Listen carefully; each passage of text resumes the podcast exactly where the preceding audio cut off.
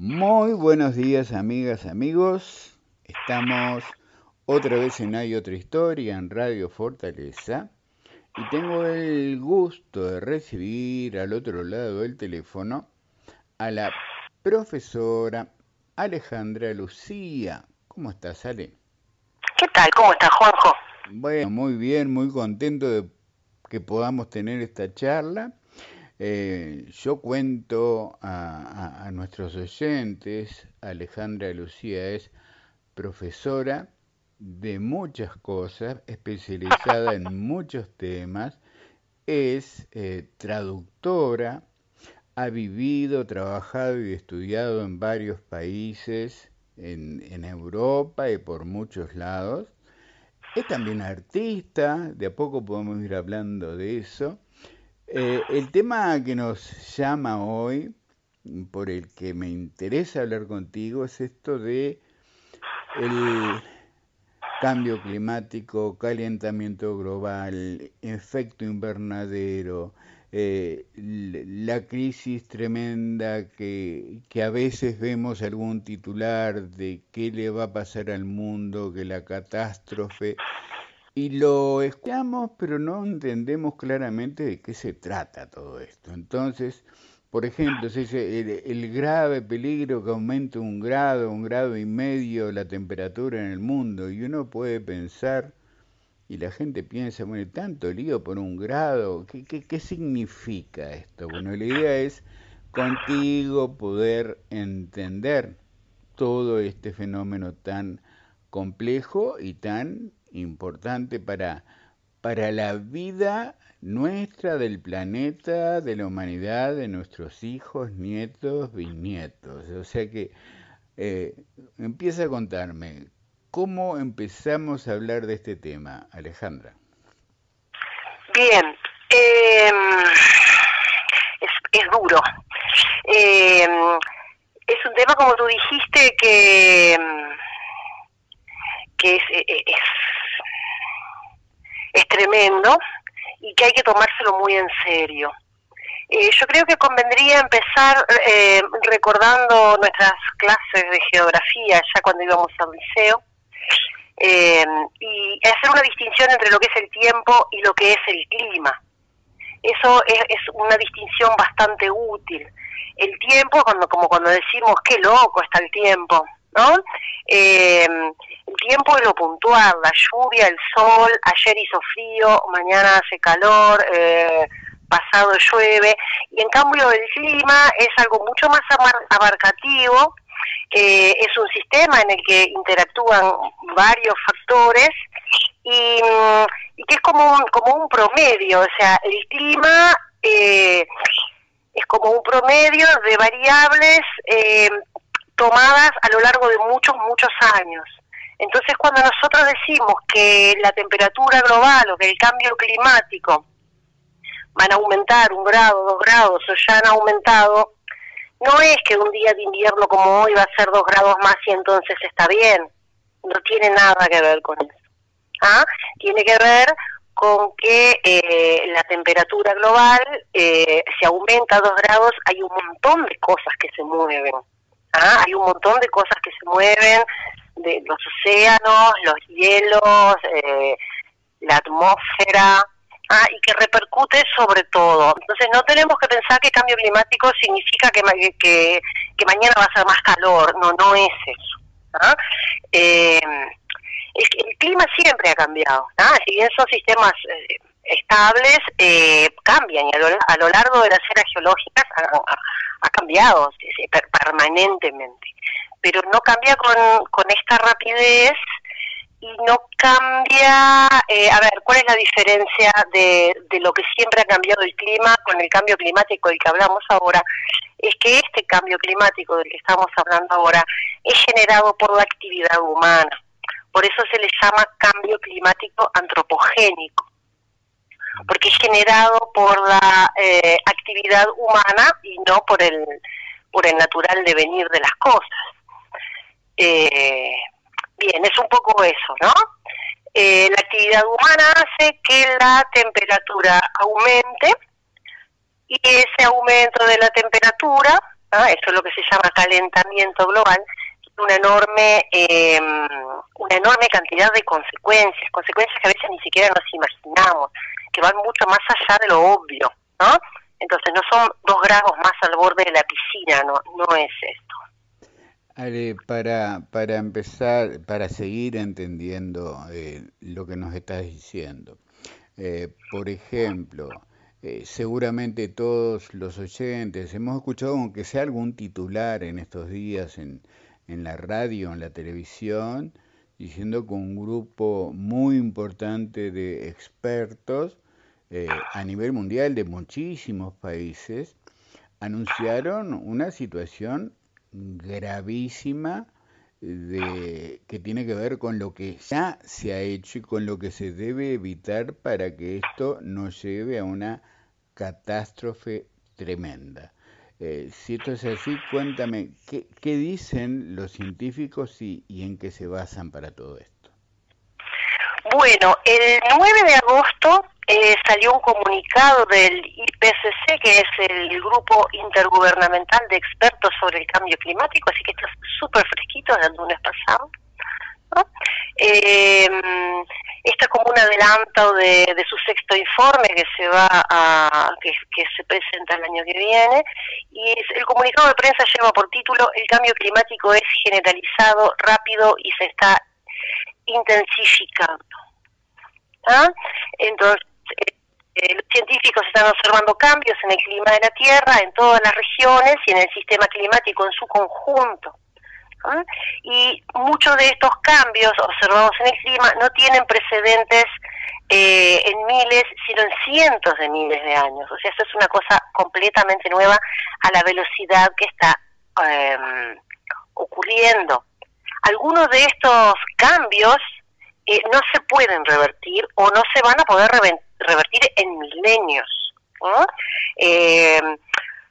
Todos sabemos, por ejemplo, un, ejemplo de la vida cotidiana, si compramos un helado y el helado se empieza a derretir, eh, si lo ponemos en, en, el congelador de nuevo, no, no recupera su forma habitual, ni su, te, su ni su textura, ni, su forma anterior, queda diferente.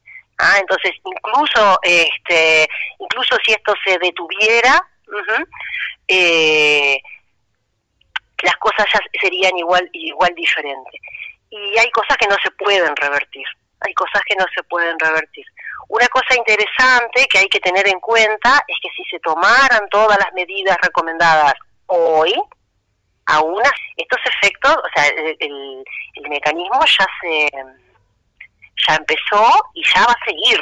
¿ah? No es que podamos, ya, ya se pasó el punto de que se pueda revertir esto. Los científicos eh, usan la expresión tipping points, que viene a ser eh, algo así como puntos de inflexión de algunos fenómenos, que una vez que se una vez que se llega a ese punto es eso, ¿no? No no no se revierte, ya no puede ir para atrás. Y en un montón de en un montón de casos esos este, se, se, van alcanzando uno tras otro, uno tras otro. Por ejemplo, se desprende un, un enorme pedazo de hielo eh, del polo y ese, ese enorme pedazo de hielo que se desprendió se va a ir derritiendo o se va a ir yendo a la deriva, no se, no se va a volver a pegar.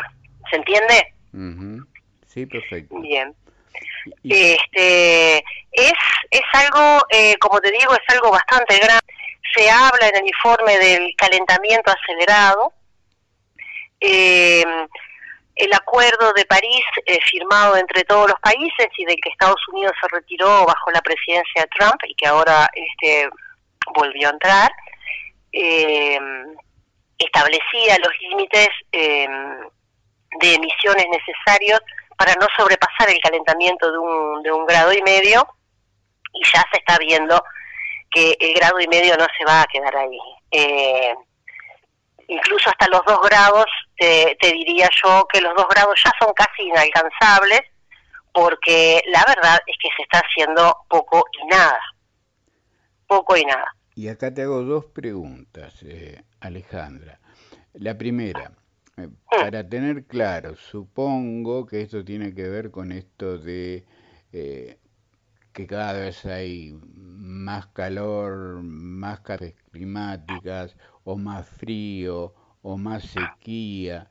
Mm, cuéntame si viene por ahí. Y si viene por ahí, ¿qué causa esas cosas? ¿Por qué pasan esas cosas? ¿Qué ha hecho el hombre a lo largo de todo este tiempo para que el clima cambie de la manera que está cambiando? Ahí está. Si tú me permites, Juanjo, yo voy a dar vuelta a la pregunta y voy a empezar por las causas y después vamos a ver eh, las consecuencias. Eh, todo esto empieza eh, con la revolución industrial. cuando empezamos a... Mm, cuando se empieza a la, actividad industrial sostenida, digamos, y tenemos, me parece que tenemos todos así la, la, imagen, ¿no? De la Inglaterra victoriana con, con las fábricas echando humo este, se empieza a, emitir el dióxido de carbono en grandes eh, cantidades, en mucha cantidad, y eso, eh, el dióxido de carbono es uno de los gases llamados eh, de efecto invernadero, que quiere decir que quedan como atrapados en la atmósfera y forman y forma como si fuera un, techito, por decirlo de alguna manera, y, y, captan mucho calor. Mira, en 1856, 1856, una mujer, Eunice Fu, ya estaba haciendo un experimento, un experimento muy sencillo, ella llenó dos tubos, eh, en, en uno puso en uno puso vapor de agua y en el otro puso y en el otro puso dióxido de carbono ¿ah? eh, y los puso al sol y bueno, y rápidamente llegó a la conclusión de que mm, de que donde había dióxido de carbono eh, se, había mucha más temperatura, se calentaba muchísimo más. ¿ah? Eh, entonces eh, hace, justamente se calienta mucho más, concentra mucho el calor y entonces la temperatura va aumentando. El dióxido de carbono eh, es algo natural, ¿verdad? Eh, es algo que está que está en la vida. ¿no? Sabemos que, las, eh, por ejemplo, el, ciclo de las plantas, aquello que te decían, que no duermas con plantas porque por la noche este, exhalaban, por decirlo de alguna manera. Eh, pero ahora se empieza a emitir en cantidades, justamente en cantidades industriales. ¿no? Y eh, empieza a acelerarse ese calentamiento. Sin embargo, no es no es el único gas de, efecto invernadero, el dióxido de carbono, no es ni el único ni el peor. Está también el metano. El metano, que también, bueno, a todos sabemos, ¿no? El metano es este es algo que está presente en nuestra vida, pero tampoco eh, ya estamos como excedidos, digamos, de, de, esas de esas este, cantidades normales, por llamado de algún modo, Hace poco, eh, yo creo que fue el año pasado o a principio de este año, que salió la noticia, el 80% de los mamíferos que hoy viven eh, en el planeta Tierra son humanos o ganado. Eh, el ganado, eh, las vacas, emiten una enorme cantidad de metano y el metano concentra el calor mucho más que el dióxido de carbono. También los fertilizantes sintéticos ¿ah? eh, son bastante peores que el, que el dióxido de carbono. Entonces hay un montón de cosas provocadas por la actividad humana que están haciendo eh, que están haciendo em, que se que se caliente el planeta. Ojo, el metano no es que esté provocado por la actividad humana, pero sí la ganadería a enorme escala ¿ah? y este bueno los sistemas agroindustriales ¿ah? para que no quede para que no quede como que para que no quede como que antes no había metano dióxido de carbono no no no no, no es que antes que antes de la revolución industrial eso no existiera sino que empieza a eh, aumentar aumentar aumentar aumentar eh, pero aumentar de una manera eh, tremenda ¿ah? como te, como te contaba de, de, esta mujer que, mm, que descubrió hace tanto tiempo el, el, el, efecto del, del, dióxido de carbono, lo que pasaba, ¿ah? eh, 1856. Eh, otras cosas, eh, otras cosas, todo esto se sabe, ¿ah? Por ejemplo, mira, te voy a contar una cosa bastante interesante del año del presidente Lyndon Johnson, ¿sí? Hace más de... en los 60. ¿En qué año? En los años, ¿Eh? en los años 60. Bueno, entonces, exactamente, en los años 64 mataron a Kennedy y asumió Johnson, justamente. Bueno, entonces mm, Los científicos, eh, los científicos le, le advirtieron al presidente Johnson de los peligros del, del cambio climático. ¿Ah? Hace, hace 50 años, el 5 de noviembre de 1965, un poco más, ¿ah? Eh, un grupo de científicos resumió los riesgos asociados con el aumento de la, de la contaminación con dióxido de carbono en un informe para el presidente Lyndon Johnson. Y eso no salió a la luz. ¿Ah? Eso no salió a la luz. Hace más de 40 años, Exxon, la empresa, la, la famosa petrolera, comprendía ya todo esto, tenía los datos, sabía lo que estaba haciendo y escondió la información hasta que salió a la luz, eh, empezó a salir a la luz todo esto del, calentamiento global y del cambio climático y, de- y de- del papel que tenía que tenían las emisiones de dióxido de carbono. Entonces, durante un buen tiempo lo escondió y cuando ya no fue posible esconderlo, empezó a invertir miles y miles de dólares en hacer una contrapropaganda, ¿no? Entonces hay mucha gente que sigue negando que esto existe.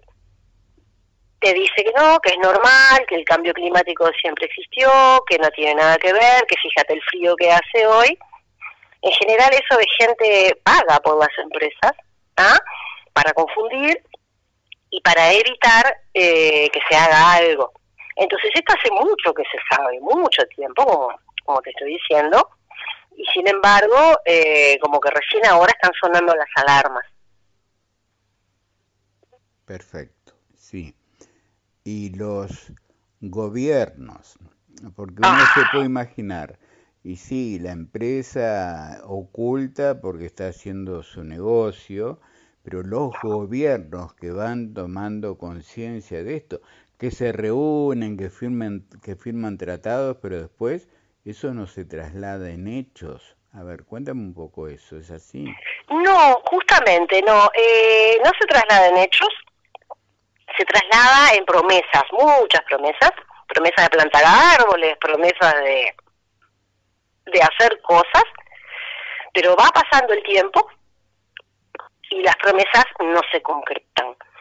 Eh, otra cosa que se ha hecho eh, es inventar mecanismos eh, hay, un, hay una expresión en inglés que se llama greenwashing, eh, maquillaje verde o pintar de verde, ¿no? Que es como una cosa que no es buena para el ambiente, pero doy, le, le doy una manito de pintura verde y digo que este y digo que ya está bien.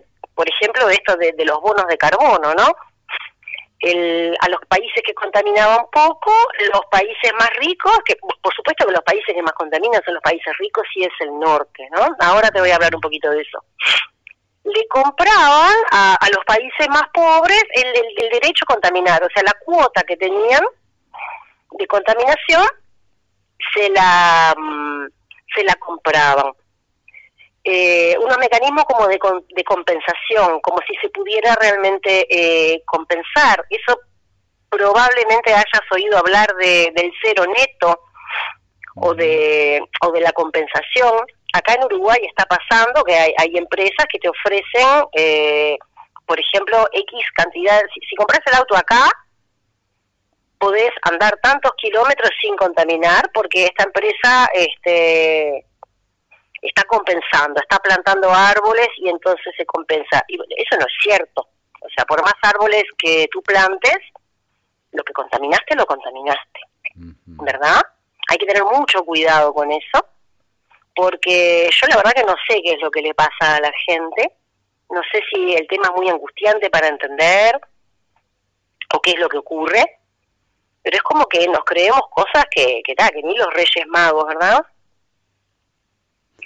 Entonces te quería contar también este que a esta mm, Perdón porque voy a toser.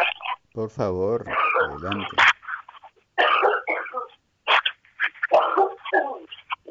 Perdón, perdón.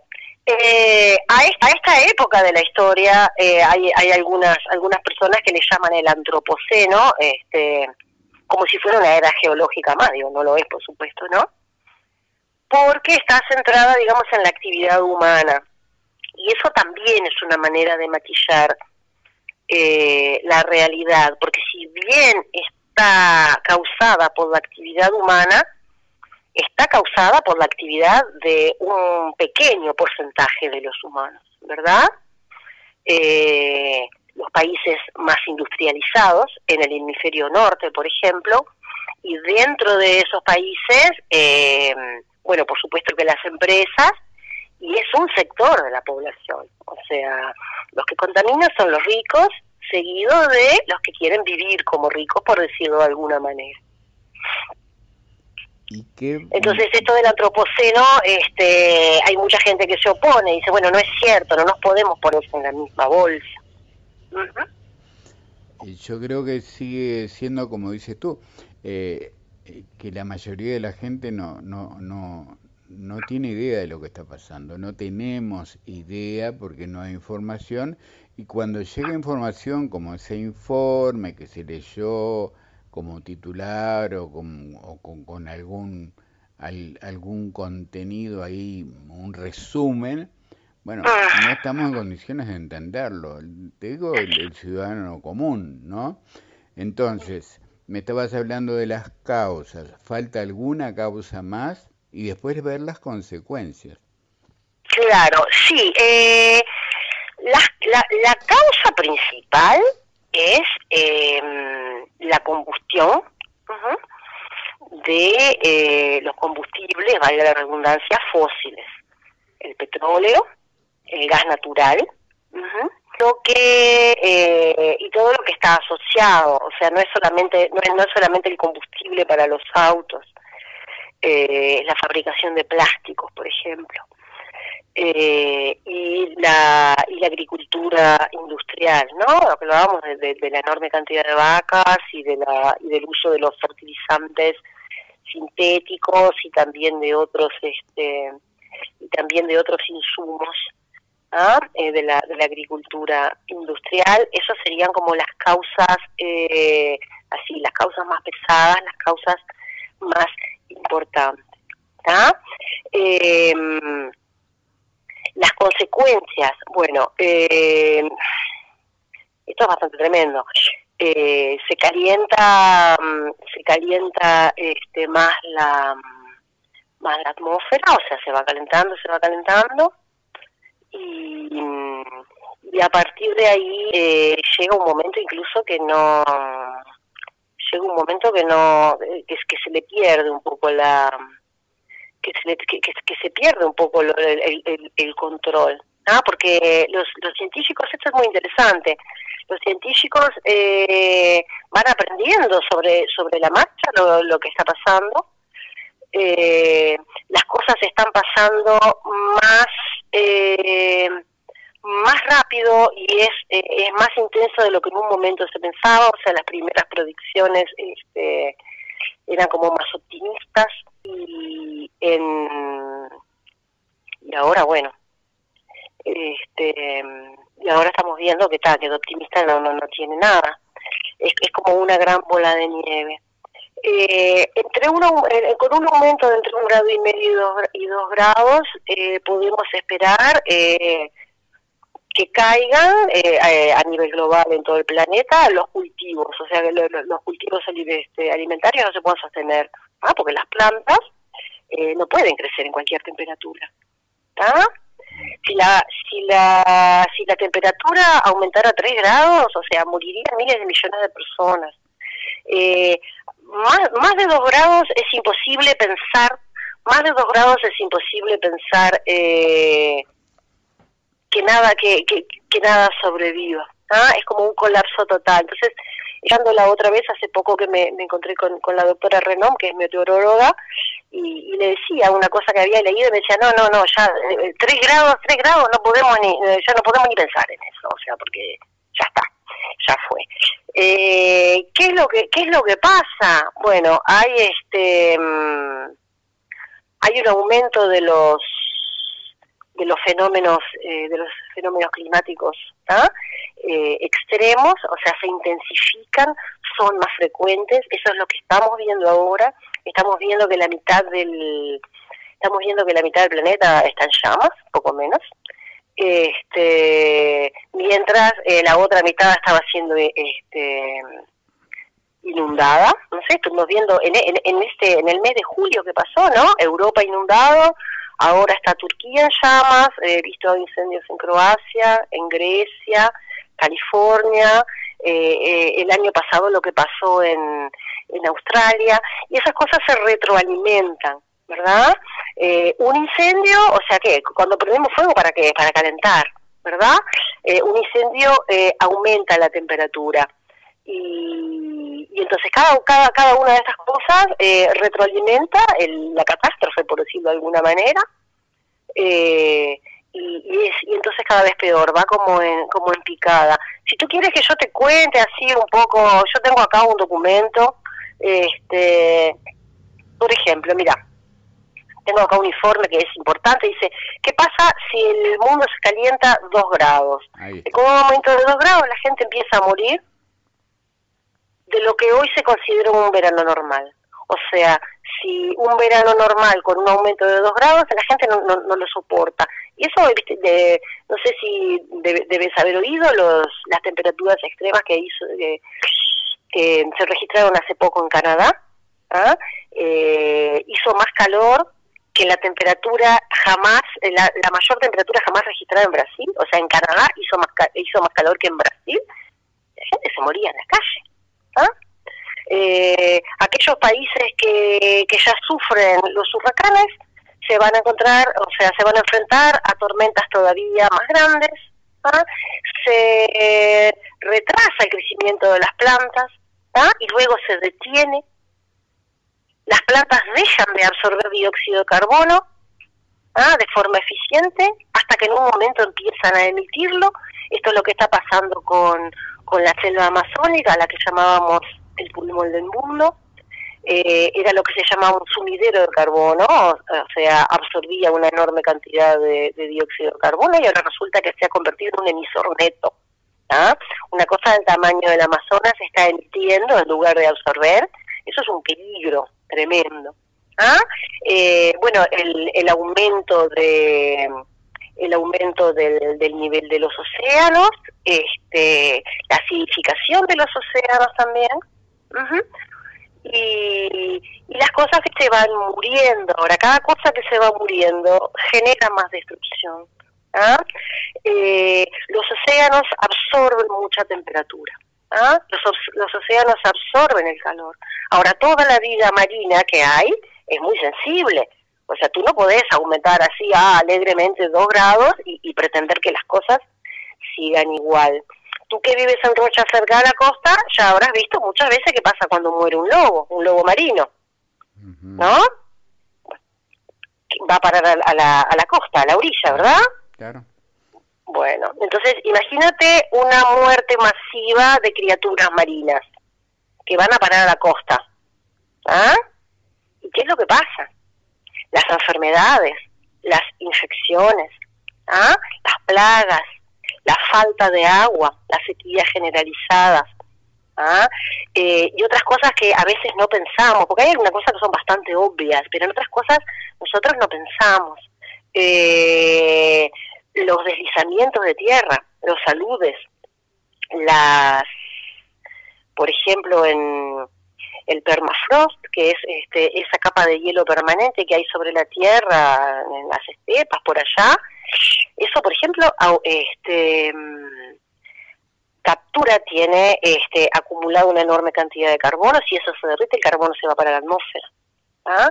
Si se derrite, si se derrite un iceberg, un pedazo grande de hielo, un glaciar, lo que sea, no es solamente que eh, que aumente la cantidad de agua, sino que aumenta también la temperatura, porque esas grandes superficies de hielo actúan como espejos, reflejando la luz del sol.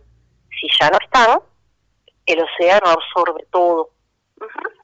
Eh, bueno, la verdad es que es, es, es, bastante dramático. ¿Ah? Este, yo tengo acá, un, tengo acá una serie de videos que están hechos por la BBC que realmente eh, hasta dos grados se puede mirar, después de tres, cuatro grados eh, ya, ya realmente es demasiado angustiante para mirar.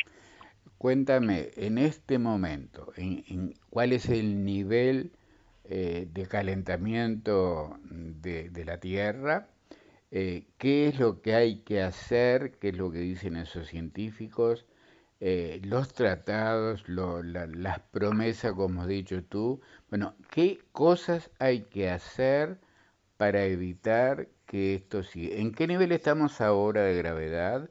Bien, sí, estamos... Eh, para el 2025 un grado y medio. 2025. Estamos en, 2021. 2035, dos grados. Si las cosas siguen así, ¿no? eh, a ver, eh, no hay números certeros, ¿verdad? Eh, son estimaciones y las cosas pueden, si seguimos así, no hay nada que asegure que sigamos así y que no empeoremos. Ahora vamos a hablar un poquito de eso. Entre 4 y 6 grados para 2075. Ahora, fíjate que 2075 es dentro de 50 y pocos años. Yo no voy a vivir pero muy probablemente, ah, porque ya tengo 53, pero yo pienso en mi hijo. Eh, entonces, yo lo que me gustaría que los oyentes y las oyentes comprendieran eh, es que hay una enorme eh, chance de que nuestros hijos no lleguen a la edad que tenemos nosotros. Y eso es eh, tremendo. Ahora, ¿qué podemos hacer? Número uno, tomarnos esto en serio. ¿Ah? Tomarnos en serio y, eh, y no hacernos trampas al solitario. ¿Ah? Eh, esto se trató de esconder mucho tiempo, se trató de disfrazar, se trató de minimizar y ahora, o sea, el consenso científico es, eh, es prácticamente total. ¿ah? Es, es 97% de, de científicos que, que saben que esto está pasando. ¿ah? Sin embargo, yo no sé, yo pienso en mi familia, por ejemplo, en que hay por lo menos cinco científicos y a ninguno se le mueve el moño, ¿no? Eh, eh, es, lo, es lo que no termino de, de, comprender. Entonces, ¿qué tenemos que hacer? Primero, tomarnos esto en serio, ¿ah? Eh, educarnos todos los que podamos. Tú decías que no había información, no, hay cantidad de información. O sea, que no la pasen en el informativo y de información accesible también. Que no, que no esté en el informativo, o sea, que, que no lo veas en los portales comunes o en los diarios comunes, no quiere decir que no esté. Hay muchísima información, información accesible. Es verdad que la gran mayoría está en inglés, pero no todo, hay muchísimas cosas en español. ¿ah? Mucha información. Realmente está ahí. Entonces no nos tenemos que hacer trampas al solitario. ¿Ah? No tenemos que creer cualquier cosa. O sea, no tenemos que creer si, si, si Montes del Plata dice que, que está ayudando eh, a, por ejemplo, a disminuir la, la huella, huella de carbono se se le llama, ¿verdad?, a, digamos, al gasto de, cada actividad, de cada industria o de cada persona. De la industria cárnica, por ejemplo, plantando árboles, porque esos árboles los van a cortar, o sea, la única manera, la, única manera de que los árboles, eh, de que los árboles sirvan para combatir el cambio climático es si plantamos el tipo de árbol correcto, ¿ah? para el lugar y para el momento, no eucaliptos que absorben cantidad de agua, y si los dejamos ahí. O sea, si cortamos, si plantamos árboles de, crecimiento rápido y después los cortamos para, para mandar los, troncos a China, evidentemente somos parte del problema y no parte de la solución. La gente tiene que darse cuenta de eso, ¿ah? que no se pueden creer las publicidades, las propagandas, porque las propagandas están hechas para vender y no para y no para otra cosa. ¿ah? En el caso de Uruguay, yo pienso que la gran oportunidad que tenemos de hacer algo, eh, de hacer algo significativo, es impedir por todos los medios eh, que las empresas del, gas y del petróleo queden sueltas a su libre, a su libre albedrío, ¿verdad? Como propone la LUC. Esta historia del monopolio de AMCAP es bastante importante, porque en mi visión personal, que me parece que no comparte casi nadie, eh, ANCAP tendría que tener la misión, primero liquidando a estas otras, a estas otras empresas que este, en el mundo se están enfrentando a juicios, cortes internacionales, se las está se está incluso tratando de crear una, una nueva figura legal llamada el ecocidio, se las está llevando a juicio por todo lo que hicieron, por la información que ocultaron, ¿ah? por el daño deliberado que han hecho. Entonces esas empresas tienen que irse liquidando y cerrando porque no se puede quemar más combustibles fósiles. Y punto. No es que tengo que esperar la transición energética o que tengo que esperar que los autos eléctricos sean más baratos. No, no tienes plata para comprarte un auto eléctrico, comprate una bicicleta, camina, ¿ah? tomate el ómnibus. ¿ah? Pero no, no es una excusa. Tu comodidad no es una excusa. ¿Ah? Eh, para mí la gran, para mí la gran tarea que tenemos nosotros que, que aparte es ahora o sea no es ni, no es ni mañana ni pasado es evitar que estas empresas queden sueltas a su libre albedrío ¿ah?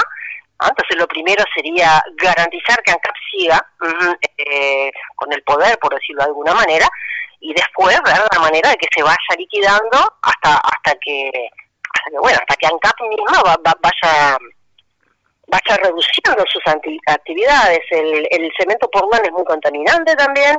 Ah, la industria de la construcción en general eh, tiene una enorme huella de carbono, también con otras industrias en las que no pensamos. ¿ah? O sea, no es solamente eh, viajar en avión o, o, los automóviles, ¿no? O sea, la industria de la moda, por ejemplo, eh, la moda rápida que se le llama, toda la ropa que toda la ropa que se hace pasó de moda, ¿qué se hace? Se tira a los ríos, se quema. ¿ah? Eh, entonces, el cambio climático lo afecta todo y nosotros tenemos que repensar absolutamente todo porque no solamente está, cae el, clima, sino que se desploma también la sociedad, se desploma. Nosotros ya vimos, tuvimos así como un pequeño pantallazo con esto del, coronavirus, ¿verdad? Como algunas cosas empezaron a fallar. Bueno, esto multiplicarlo por un millón. Porque si no tenemos... Eh, si no tenemos agua, si no podemos respirar, si no podemos soportar el calor y si los cultivos fallan y hay plagas de langosta como las plagas bíblicas, o sea, es imposible eh, mantener una sociedad más o menos funcionando, ¿verdad?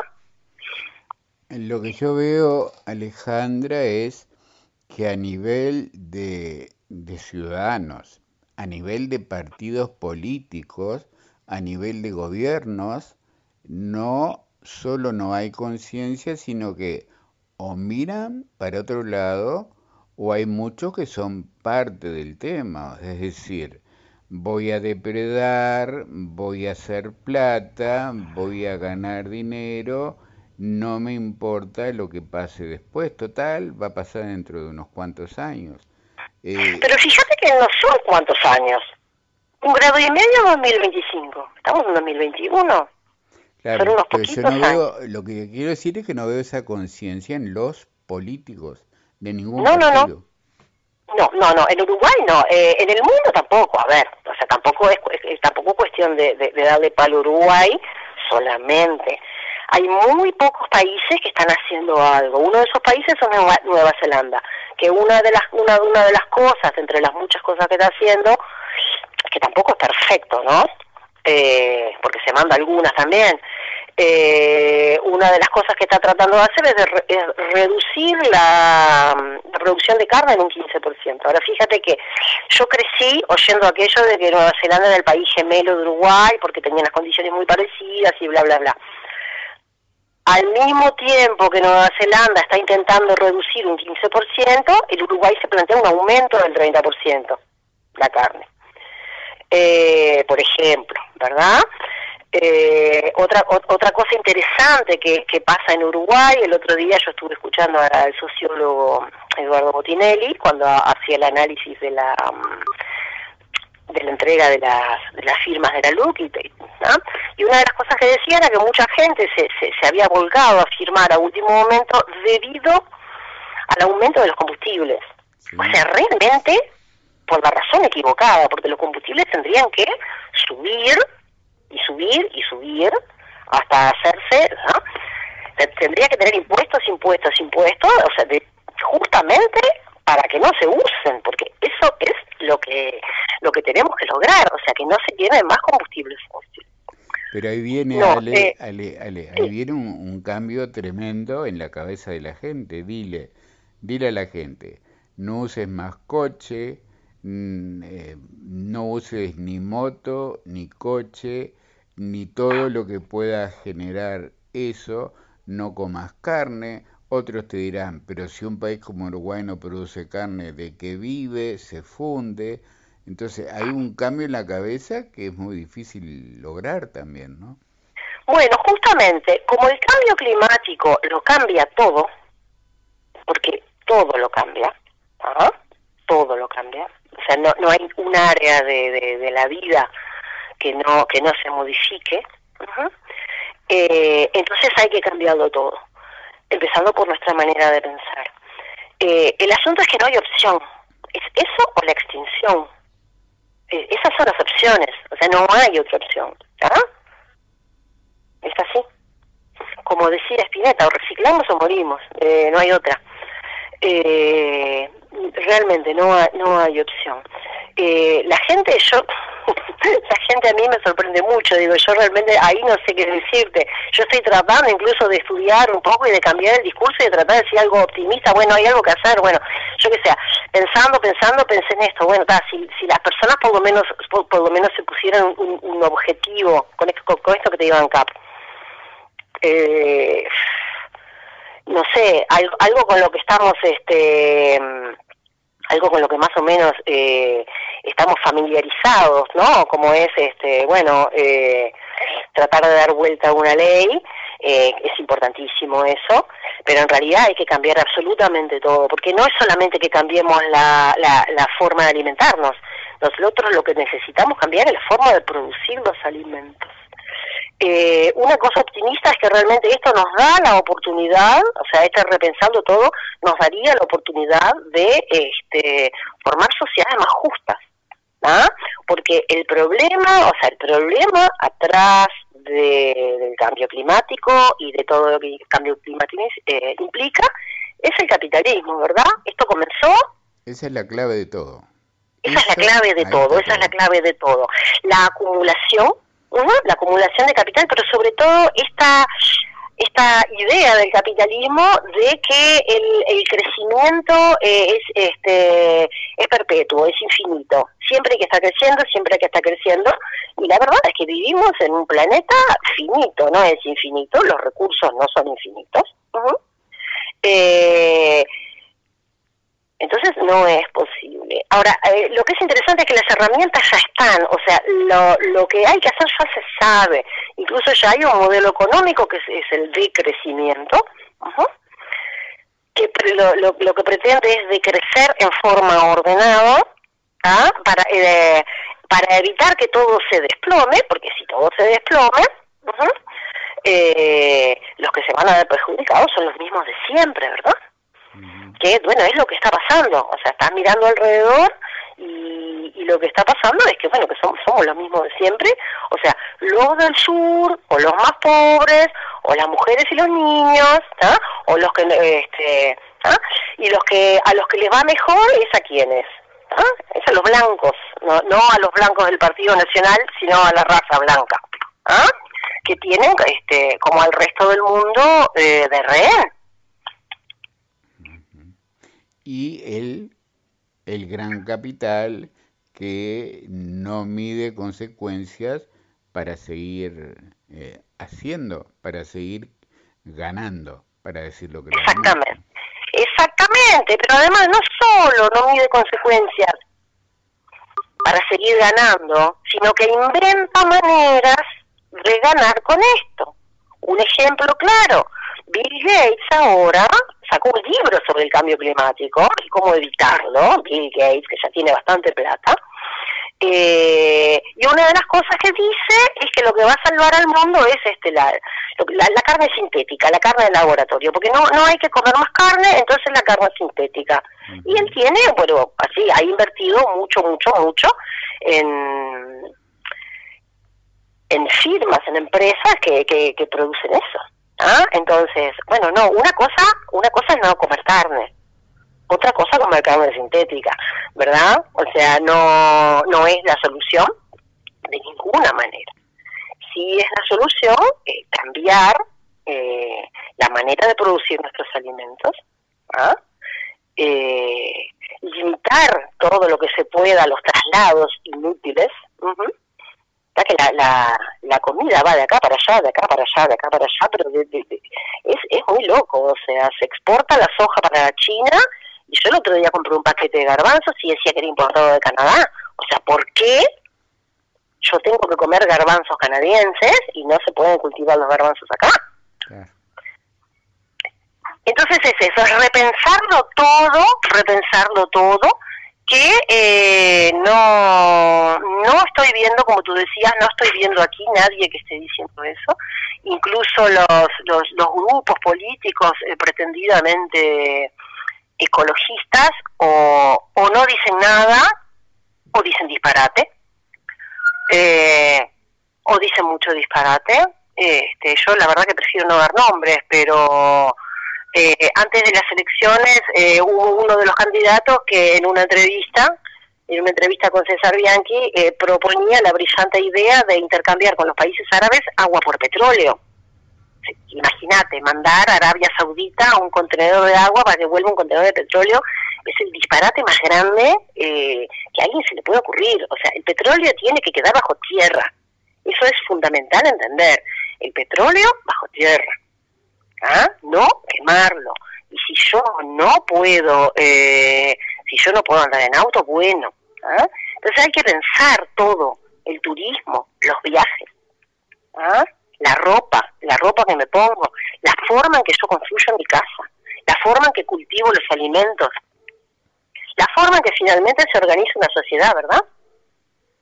Alejandra, se nos fue el tiempo y te voy a oh. invitar pronto que tengamos otra charla, porque esto es muy interesante, nos, nos, yo diría que es muy revulsivo todo el tema, nos, mueve desde todo punto de vista. Eh, podemos entender la gravedad de la situación, pero nos cuesta eh, saber qué es lo que tenemos que hacer y saber que lo que tenemos que hacer para evitar una catástrofe brutal es un cambio cultural muy profundo, ¿no? No solo de los países, de los gobiernos, de los políticos, sino de cada uno de nosotros. O sea, sí, no es, solamente cultural, me parece que hay una... Sí, es, es, es realmente darse vuelta y algo que... Ah, para evitar una catástrofe mayor. Hay parte de la catástrofe que ya no es evitable y eso está bueno tenerlo siempre en cuenta. Hay una parte de la catástrofe que no es evitable, incluso si paramos hoy, nuestros niños, nuestros jóvenes, ¿ah? eh, se las van a ver muy mal, ¿ah? eh, se las van a ver muy mal. Eh, hay mucho para hablar, hay mucho para hablar este, de, lo, de lo que pasa en el mundo, de lo que pasa en el Uruguay, pero sí, a mí me encantaría seguir hablando porque la verdad que este es un tema que me mueve mucho que, bueno que lo estoy estudiando hace tiempo este y yo así como que te sugeriría este también este porque acá en Uruguay también yo cuando hacía la campaña de transgénicos me decían ah pero tú sos agrónoma o sos bióloga bueno, no, yo soy traductora y me dedico a traducir este tipo de cosas. Entonces, eh, yo te sugeriría, si fuera posible, entrevistar a una persona con el título adecuado, este, para que la gente, para que la gente se quede más tranquila, porque lamentablemente muchas personas funcionan así. La idea es seguir conversando contigo y con, y con especialistas y con alguien que tenga cosas importantes para decir. Te agradezco mucho ahora, te mando un abrazo y hasta prontito. Muchas gracias a ti, ¿eh? Estuvo en Hay otra historia la profesora Alejandra Lucía, traductora, estudiosa de muchos temas, entre ellos el que tratamos hoy, el cambio climático. Hasta mañana, gracias.